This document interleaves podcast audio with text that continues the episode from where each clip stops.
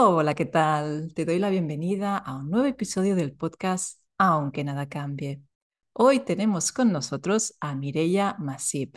Mireia es psicóloga sanitaria y es especialista en ayudar a personas que padecen el trastorno del que vamos a hablar hoy, que es la ansiedad social.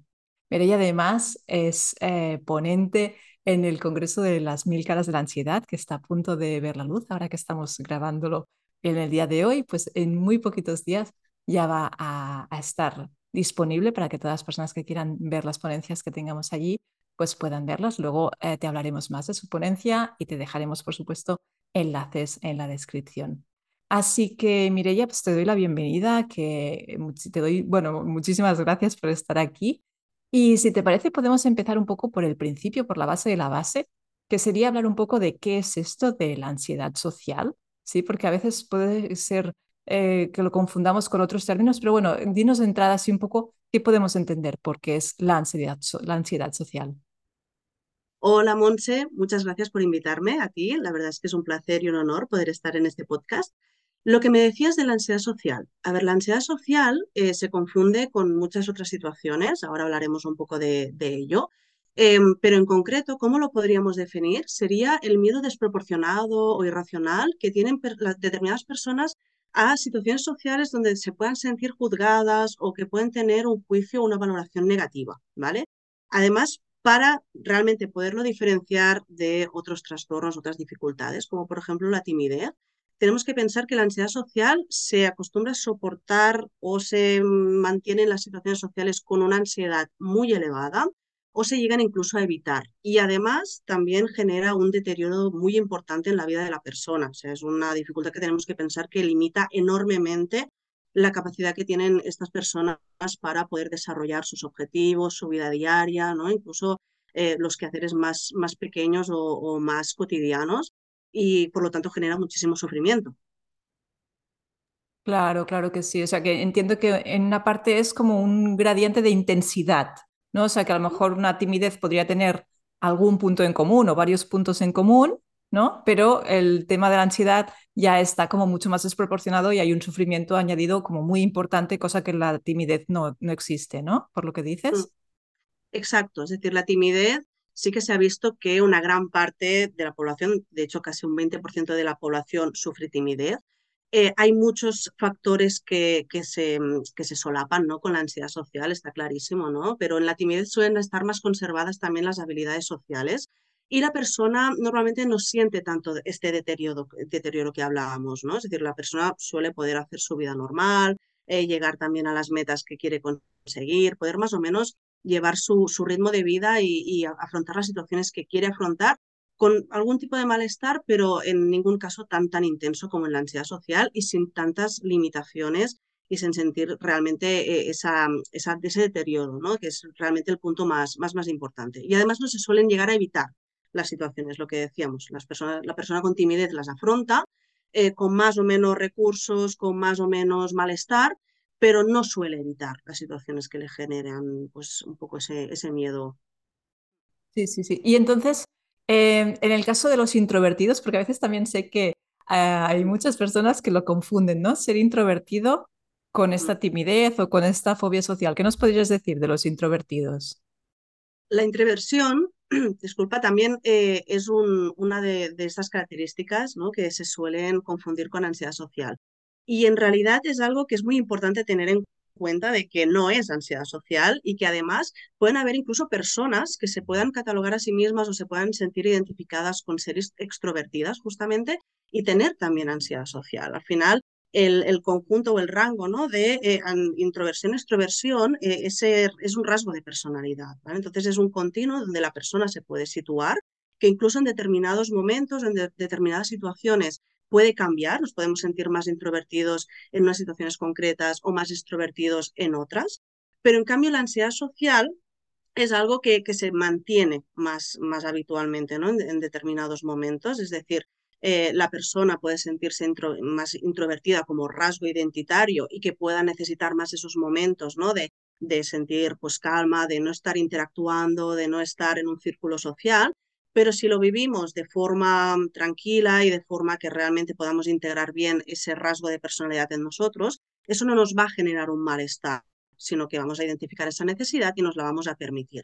El problema ¿no? o esa dificultad surge cuando esa persona quizá tiene un rasgo más, más extrovertido, le gustaría socializar más, le gustaría poder estar en más círculos sociales, conocer más gente, tener más interacción social, pero la ansiedad social o la fobia social no se lo permite porque siente que ese juicio negativo que infiere en los demás o esa posibilidad de que haya pues, una situación embarazosa, un ridículo o que piense en algo malo de, de él o de ella, pues le limita a la hora de poder realmente llevar a cabo esa interacción social que le gustaría tener. En cambio, un introvertido sin ansiedad social eh, si tiene bien integrado ese rasgo, realmente, pues bueno, va a tener la interacción social que le apetezca y que se sienta bien según sus necesidades. Claro que sí. Eh, yo, de hecho, por ejemplo, puedo explicar un poco mi caso, que yo soy introvertida de libro, pero a nivel exagerado. Pero em, yo lo, para, que la gente nos pueda entender un poco, o sea, la introversión va mucho más allá del tema de la socialización. Por ejemplo, o sea, os pongo el ejemplo mío, ¿eh?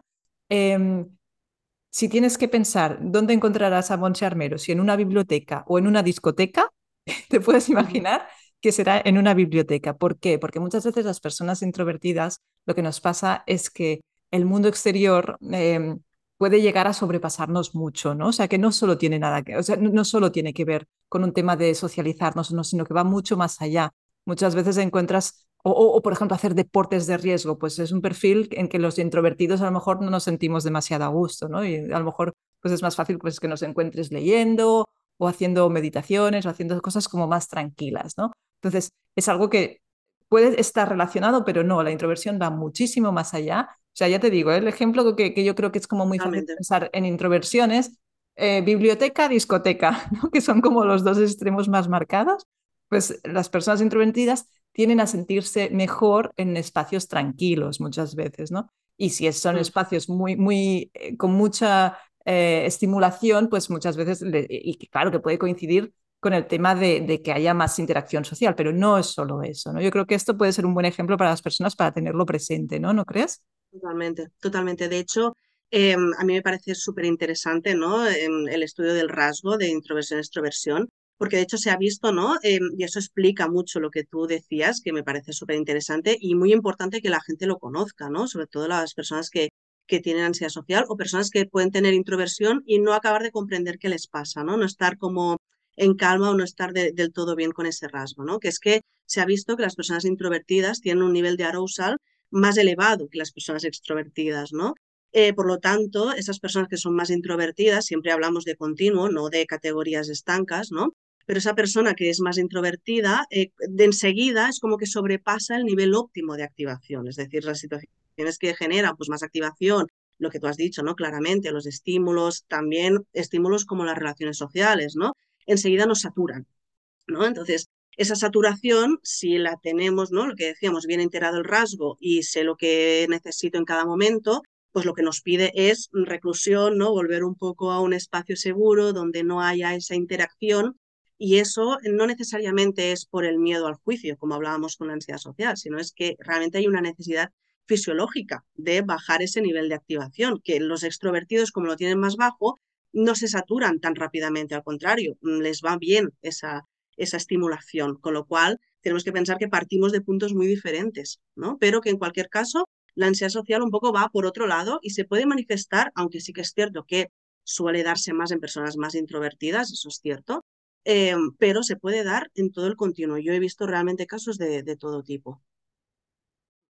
Totalmente, claro que sí, sí, sí, está bien que vayamos pues como eh, aclarando estos conceptos porque yo creo que pueden ayudar, ¿no? De alguna mm. manera a las personas. Y también hay otro eh, tema que a veces a lo mejor la población general ya no conoce tanto como sería el caso de la timidez o la introversión, que es el trastorno de personalidad por evitación, que también puede compartir algunos rasgos o algunas manifestaciones eh, con las personas que tienen ansiedad social y que también me parece como muy interesante que podamos comentar porque ya te digo, no es una cosa que la gente pues tenga tan por la mano. Los trastornos de personalidad quedan siempre como medio escondidos, ¿no? Cuando es algo que es bastante presente, pero que, bueno, pues no se habla tanto, ¿no? Por un tema o por otro. Sí, em, el trastorno de personalidad por evitación realmente es una categoría eh, diagnóstica que se parece muchísimo, muchísimo a la ansiedad social, pero hay algunas diferencias, ¿vale? Sí que es cierto que a nivel de sintomatología podemos encontrar muchas, muchas similitudes, ¿vale? Es decir, ese patrón también como de evitación social, ¿no? Esa, esa dificultad, ¿no? De, a la hora de interactuar, aunque sí que vemos bastante más gravedad en el trastorno de personalidad por evitación, ¿vale? Es decir, em, la diferencia ¿no? en trastorno de personalidad ya por sí mismo nos habla de un patrón de creencias, actitudes, comportamientos muy estable en el tiempo que empieza al principio de la edad adulta, ¿vale? Entonces, normalmente es algo que acaba como englobando toda la vida de la persona, es decir, hay como ese patrón más global y se ven menos conservadas esas habilidades sociales. Eh, realmente hay un patrón también em, interno de em, una creencia, ¿no? Como muy negativa de uno mismo, de sentirse realmente con una autoestima muy, muy baja. Y eso genera también la base de esa dificultad. Muchas veces también los trastornos de personalidad eh, por eso a veces son tan difíciles ¿no? de diagnosticar y de tratar, se ven de forma muy idiosincrática, es decir, no se ven necesariamente como una dificultad, ¿no? O como algo que la persona vea como algo eh, con una dificultad que quiera cambiar de sí misma, ¿no? Entonces, bueno, es algo como es, es muy global. En cambio, la ansiedad social sí que suele empezar con una situación más concreta, ¿no? que se genera ese detonante de la, de la dificultad o del trastorno, aunque ya veremos ¿no? que, que eso empieza eh, más atrás, ¿no? empieza pues, en la infancia, pero eh, sí que es verdad que el trastorno de personalidad suele tener un inicio como más difuso, ¿vale? Es decir, no hay una situación que la persona suele identificar como inicio de, toda la sintomatología, cosa que sí suele pasar en eh, la ansiedad social, aunque puedan decir ¿no? que siempre he sido tímido, pero suele empezar mm, con alguna situación y no necesariamente a inicio de la edad adulta, puede empezar más tarde o puede empezar más pronto, incluso también durante la adolescencia. en, realidad, un poco la diferencia más importante es esa gravedad y esa globalidad que vemos más en el trastorno de personalidad por evitación, pero se parecen muchísimo, eso sí es cierto. De acuerdo, pues yo creo que ha quedado como bastante claro. Y ahora que hablabas un poco de esto de cuándo empieza y así, me gustaría también que pudiéramos hablar un poco de las principales causas ¿no? de, esta ansiedad social eh, que tiene un poco que ver con, pues bueno, desde cuándo empieza, por qué, o sea, de alguna manera, por qué, eh, qué, puede hacer que una persona pues pueda manifestar, como dices tú, que a veces con una eh, incidencia así que empieza de golpe, ¿qué, ¿qué, puede llevarnos a una persona que padezca ansiedad social?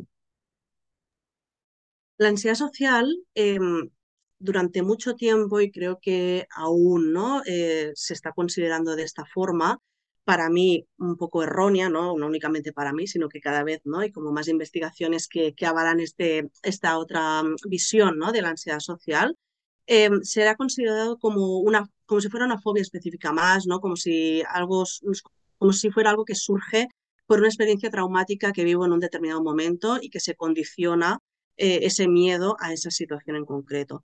Y no es únicamente esto, es decir, la ansiedad social es un trastorno, una dificultad eh, muy complejo, ¿vale? Que parte eh, de un vínculo inseguro que se genera en la infancia, ¿vale? Entonces, esto tenemos que tenerlo muy claro porque sí que hemos visto, ¿no? En la gran mayoría de las personas que tienen fobia social, a mí no me gusta decir todos, ¿no? Porque al final no podemos eh, generalizar de esta forma, pero sí que hay como una, una gran Em, una gran mayoría ¿no? de las personas que tienen ansiedad o fobia social que empiezan o que sienten que su infancia ha tenido algunas carencias ¿no? y que vemos como un patrón muy definido a nivel familiar. ¿no? Vemos quizá padres em, que han sobreprotegido ¿no? a sus hijos y, y, por lo tanto ¿no? tenemos que tener muy en cuenta que esa sobreprotección lo que genera es que esa seguridad que tiene el niño pues se ve mermada porque el mensaje que le estamos enviando es que no puede valerse por sí mismo, ¿no? Para hacer las cosas, tenemos que estar encima de él o de ella haciéndole porque si no no sería posible que lo hiciera por sí mismo y eso genera también esa creencia limitante o padres mm, hiperprotectores, ¿no? Como hemos dicho, sobrecríticos, sobreexigentes, ¿no? Que quizá no validan o que no, han estado suficientemente presentes o que son incluso negligentes, ¿no? Entonces, toda esa infancia que, decíamos, ¿no? Con esas carencias, al final lo que genera es un apego inseguro, un apego que no es seguro, que no es del todo robusto, una base que no es sólida, en la que el niño no adquiere unas creencias sanas, flexibles hacia sí mismo y tampoco hacia los demás. Tenemos que pensar, al final, esas gafas a partir de las cuales vamos a estar interpretando todo aquello que nos pasa y vamos a mirar el mundo, se adquieren, ¿no? Se generan en nuestra infancia con el vínculo que tenemos con nuestros progenitores o nuestros cuidadores principales.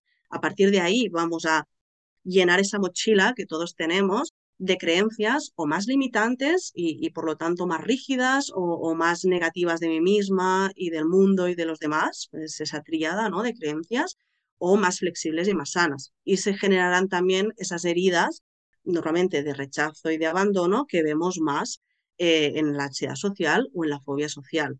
Entonces, para mí el inicio es muy claro ¿no? y, y aunque os decía, ¿no? Decía antes, Monse, que, que hay una situación social que suele como detonar, ¿no? O dar salida a esa dificultad y hace que emerja, ¿no? Toda esa herida y emerjan toda la sintomatología. Hay esa mochila de base que si no la tratamos y no lo trabajamos y no lo hacemos muy explícito, no únicamente con estar exponiendo a la persona ¿no? a, la situación social como si fuera pues, una fobia a los perros, al avión o, o a las serpientes, ¿no? Pues nos vamos a quedar en la superficie de la, dificultad. No vamos a realmente hacer un cambio profundo. Qué interesante eh, este punto de vista porque muchas veces, por supuesto no siempre, pero muchas veces eh, los problemas emocionales que podemos desarrollar las personas a lo largo de la vida tienen mucho que ver con esas capas de cebolla, ¿no? Que no están siempre en la superficie. Muchas veces hay que ir una capa y otra capa y otra capa y vamos para adentro. Eh, eso no significa que, por supuesto, tenga que ser siempre así, pero en muchos casos, eh, los psicólogos lo vemos muy a menudo, eh, temas de infancia y adolescencia pesan mucho más de lo que podemos creer de inicio, ¿no? Entonces, me, encanta que, saques este punto de vista porque yo creo que, que es verdad que no puede, no puede ser lo mismo una fobia específica a una serpiente que algo que tiene que ver, pues, cómo te has relacionado tú con las personas más importantes de tu vida desde el inicio, ¿no? Eh, por supuesto que, que, no tienen nada que ver, ¿no? Está, está clarísimo, así que me encanta este enfoque. Y me gustaría relacionarlo un poco porque tal y como lo has dicho, que yo creo que esto va a tener que ver mucho con que las personas puedan desarrollar una autoestima más sana o menos sana, ¿no? Entiendo que esto en consulta debéis verlo muchísimo, ¿no? Totalmente, o sea, la ansiedad social, como, a diferencia de lo que muchas veces se cree, ¿no? O la que la, la persona, no tanto los profesionales, ¿eh? sino la persona suele creer, eh, no tiene un origen únicamente en decir, no, es que yo tengo muy baja autoestima, ¿no? Es decir, la baja autoestima no es la, la, causa necesariamente de todos nuestros males, ¿no? Sino que suele ser, al contrario, una consecuencia, una consecuencia, ¿vale? Tenemos que pensar, ¿no? Que lo que decíamos, este niño que ha sido sobreprotegido o que no ha sido suficientemente validado, y atención, no de forma muchas veces mm, expresa, ¿no? Es decir, no de una forma que, que los padres hayan tenido esa intención de transmitir esa herida emocional o, de hacer, eh, de, darle esas creencias limitantes, ¿no? O de provocar ese daño. O sea, mm, la mayoría de heridas emocionales que, podamos tener eh, no son por situaciones que los padres de forma determinada mm, la hayan querido crear, ¿no? Sino que muchas situaciones somos personas imperfectas, ¿no? Y por nuestras propias heridas emocionales, muchas veces también generamos estas heridas emocionales a nuestros hijos de, forma indirecta y de forma pues, que, realmente pues, no queremos que sea así, ¿no? Entonces, eh, ese niño que ha tenido esa herida emocional y crece con esas creencias limitantes, ¿no? Y esas heridas de rechazo y abandono, la creencia fundamental que para mí eh, está ¿no? en la base de la ansiedad social es el no sentirme merecedor de amor, de afecto, de cariño, ¿no? Y esa creencia, que las creencias son inconscientes, es como que las llevamos y para nosotros son la verdad absoluta, no, no las solemos poner en duda ni las cuestionamos a no ser que hagamos un proceso profundo, ¿no? Y, veamos que esos pensamientos vienen de esas gafas que muchas veces están mal graduadas, ¿no? Por esas situaciones que hemos vivido. Entonces, esa creencia lo que ocurre ¿no? es que como no he tenido ese apego seguro, no me he sentido realmente validada, querida 100% por cómo he sido, sino que a lo mejor mi amor ha sido condicional o yo he sentido que ha sido condicional a ser de una determinada forma o no ser de, determinada forma o unos resultados, ¿no? O mm, unas expectativas que sentía que tenía que cumplir, no adquiero tampoco ese apego seguro conmigo misma. Es decir, tampoco me acepto a mí misma de forma incondicional, más allá de lo que ocurra, más allá de lo que pase, de cómo sea, de cómo me sienta, ¿no? Que eso es tan, tan importante. Transmitirnos esa idea a nosotras mismas, igual que a nuestros hijos, de que pueden hacer lo que quieran o ser como necesiten o lo que les pase, que les vamos a querer igualmente, ¿no? Lo que ocurre entonces eh, es que eh, aparece esa situación social estresante que hablábamos antes y pone un, poco ese vínculo conmigo y con los demás a prueba, ¿no? A lo mejor es una situación embarazosa por lo que sea, o un momento en el que me he sentido juzgada, o un cambio de colegio, ¿no? Es decir, una situación que puede generar estrés, que entonces aparece esa dificultad de autoaceptarme a mí misma como estoy, de aceptar mi vulnerabilidad, eh, tengo también esa creencia de que los demás me estarán juzgando y que son seres ¿no? como temibles, ¿no? que, que, me, que estarán como criticándome hasta realmente hacerme muchísimo daño, ¿no? que un poco me recuerda a ese vínculo original donde sí había la posibilidad de que me hicieran muchísimo daño, ¿no? de nuestros padres, que somos totalmente dependientes de ellos. Y esa, e, esa prueba no lo pasa el vínculo que tenemos con nosotros, ¿no? porque no tenemos ese apego seguro. Y de nuevo contacto con esa creencia de no sentirme merecedor de amor y de afecto. Y eso hace que aparezcan toda esa sintomatología, porque de repente es como los demás eh, no, no, van a, o sea, tienen esa intención ¿no? de, de, hacerme daño y, y siento que, que, esa creencia de no sentirme merecedor es como que cobra toda la importancia, ¿no? Y ahí no puedo establecer ese vínculo seguro también con los demás y es como que me retraigo, ¿no? Y aparece ese miedo a vincularme porque esos vínculos eh, originarios eh, que han sido pues, en la infancia me han generado dolor. Entonces aparece ese miedo de nuevo a vincularme, que me genere dolor y muchas veces ahí nos quedamos atrapados toda la vida incluso, ¿no? Si no trabajamos ese vínculo y no trabajamos el poder restablecer la capacidad de la persona a tener un apego seguro con ella misma y por lo tanto también con los demás. Pues siempre tendrá que empezar con nosotros. Qué bueno, porque yo creo que muchas personas que nos puedan estar escuchando ahora mismo, yo creo que pueden sentirse identificadas en un grado u otro, ¿no? De decir, wow, o sea que a lo mejor esto me viene de más para atrás y de todo, todo, todo el peso que hay ahí, como decías tú, la mochila, ¿no? Que, que tenemos ahí detrás. Qué interesante, de verdad, me parece. Yo creo que, que muchas personas eh, les podemos haber como creado aquí, ¿no? Este, es, es, esto es sembrar, ¿no? La, la, la semilla de qué, qué, puede estar pasando ahí detrás. Me parece, de verdad, ya te digo, eh, fascinante. Mireia, mmm, si ahora cualquier persona que nos esté viendo tenga sospechas de que diga, uy, esto que me está diciendo esta chica a mí me resuena demasiado, yo creo que algo tiene que ver aquí con, conmigo. ¿Qué crees que debería? Bueno, ya sé que cada caso en particular es un mundo y que estos consejos generales pues no se ajustan a, todo, a todas las personas, pero ¿Qué les podríamos recomendar como de inicio qué hacer ante una situación así cuando sospechamos que podemos padecer ansiedad social? Mira, lo primero que te diría, Monse, sería que nos diéramos importancia, ¿no? Que nos validáramos eso, ese malestar. Porque muchas veces lo que ocurre, ¿no? Como decíamos, de que partimos a veces de heridas de rechazo o abandono, a quien nos acabamos abandonando es un poco a nosotras mismas, ¿no? y como la solución intentada que encontramos, ¿no? Es actuar y ponernos un poco como ese disfraz, pues muchas veces vamos tirando y nos vamos dejando, ¿no? Como en, en tercer, cuarto, quinto, décimo plano, ¿no?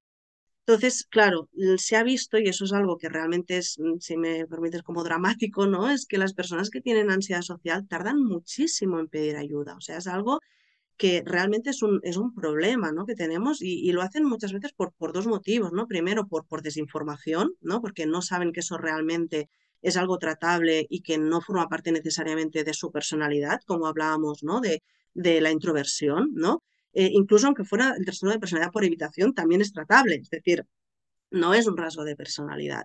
Y por otro lado, por ese propio miedo al juicio, ¿no? De sentir que voy a ir delante de una persona, aunque sea el terapeuta, y que me va a juzgar y va a pensar que soy un bicho raro, ¿no? Entonces, yo creo que lo primero que te diría es validarme y darme el permiso, ¿no? De buscar ayuda y de, y de poder realmente como darle la importancia que, que merece mm, mi vida, ¿no? Y, poder buscar solución y no tener que, que resignarme a vivir con esa limitación que muchas veces es muy, muy importante. O sea, crea limitaciones graves en la persona y, y que luego generan muchísimo dolor añadido, ¿no? No únicamente la, el trastorno en sí, sino el sentimiento ¿no? de que he ido perdiendo oportunidades o, o, que situaciones no las he vivido como yo quisiera y eso es muy doloroso ¿no? a medida que pasan los años.